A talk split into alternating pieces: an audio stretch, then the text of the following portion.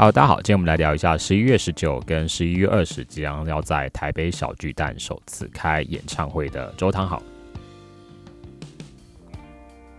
周汤豪的第一张专辑，也就是同名专辑，在二零一零年的七月发行。那当时他是华纳要主力推的新人，然后玩了一个专辑要发行前的条件是，当年的七月十号在台北市大综合体育馆举办的出道演唱会要有三千名的粉丝参加。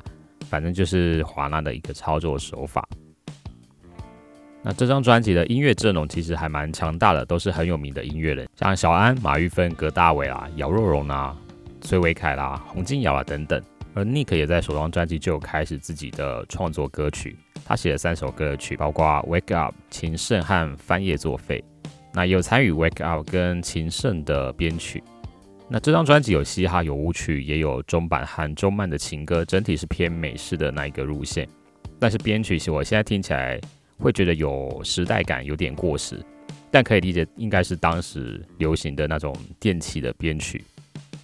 另一个感受是，周汤豪这时候的唱功还没有到很好，就是技巧跟歌声上面都蛮青涩的。尤其是我在听《骂醒我》这首歌时，我听到充满着问号，想说他到底在唱什么。另一个感受就是不知道当时的周汤豪的形象和定位在哪，因为就音乐风格来说，会觉得他偏潘玮柏的路线，那就没有他自己的特色在，所以当时我也没有太看好他，想说可能就一片歌手吧。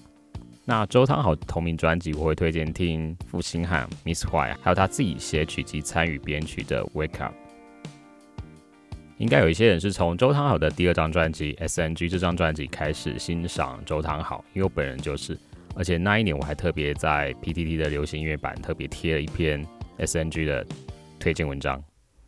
这张专辑跟前一张很大不同地方是在于所有的歌曲的曲子都是周汤豪写的，编曲和制作者都是小安。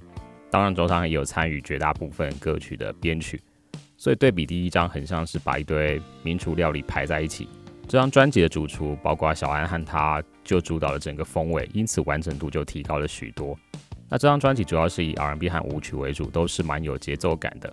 我自己会觉得这张专辑的音乐面貌是黑与白交错，给人光亮的那种帅气感的同时，也展现了他比较酷劲的那一面。但在几首的舞曲的编曲，我还是觉得质感好像没有到那么的好。不过蛮明显是小安那时的时候的风格就是了。而在演唱的部分也听得出来，已经没那么深色，所以他的清亮歌声再加上一点嘶哑感的嗓音，这种特质就凸显出来了。而且就是属于呃年轻新颖的那一种，这一点在《Super Nice Girl》这首歌就可以很明显的听到。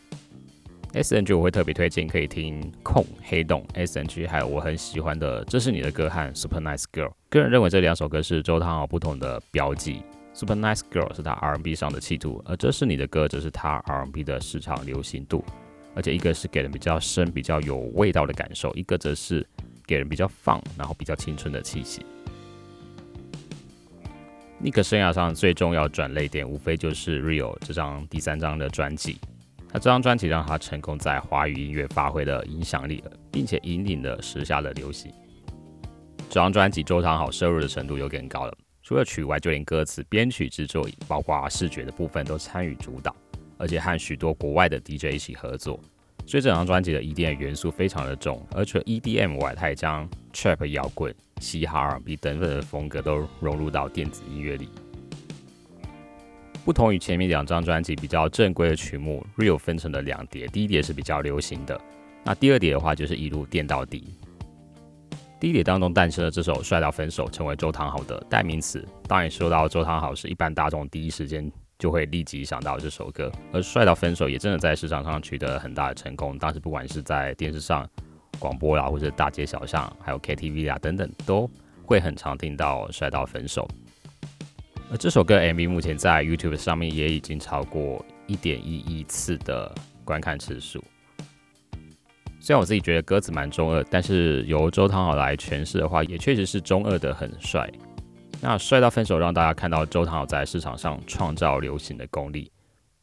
不过，真正让大家见识到他更高的音乐层次，而且是更有底蕴的音乐品味和文化素养的话，则是第二碟的主打歌《Turn Up》。尤其是在音乐和影像的结合上，有一些高手还仔细去做了分析，有兴趣的可以去查一下。总之，这两首歌促成了周汤豪透过《Real》这张专辑，在音乐市场取得了一个没有人可以替代的位置。当然，不只是帅到分手和《Turn Up》表现出色，我个人认为这一整张的专辑都值得完整的播放，每一首歌都不要错过。从《你是我的菜》啦，《Be Mine》，《I Say Baby》，《My Boo》，需要你的美帅到分手交头，再到《Turn Up》，听到最后，听完之后的爽感真的非常足够。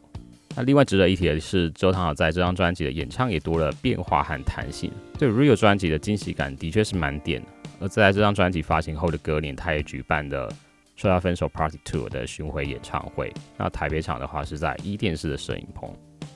就在 Real 获得广大的回响之后，应该蛮多人会好奇他接下来要端出什么样的音乐作品。包括我自己也相当好奇，原本以为他会延续上一张的风格。但没想到他在下一张专辑发行前，先来一张特别的、很有企图心的 EP《What Life》。这张 EP 的起源跟他那时参加中国新说唱节目很有关系。